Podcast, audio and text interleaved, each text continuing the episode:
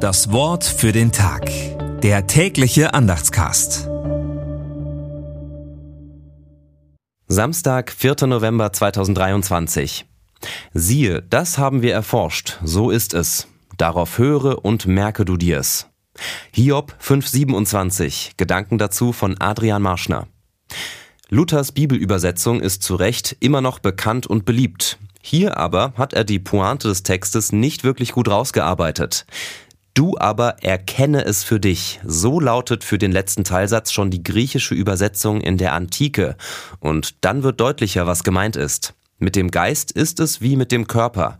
Wer Neues lernen will, muss immer wieder üben.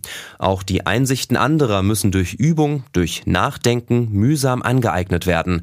Denn letztendlich gibt es keine persönlichen Wahrheiten. Wohl aber ist es so, dass erst das Selbstdurchdachte als Wahrheit für mich annehmbar wird. Das Wort für den Tag. Der tägliche Andachtscast. Präsentiert vom Evangelischen Gemeindeblatt für Württemberg.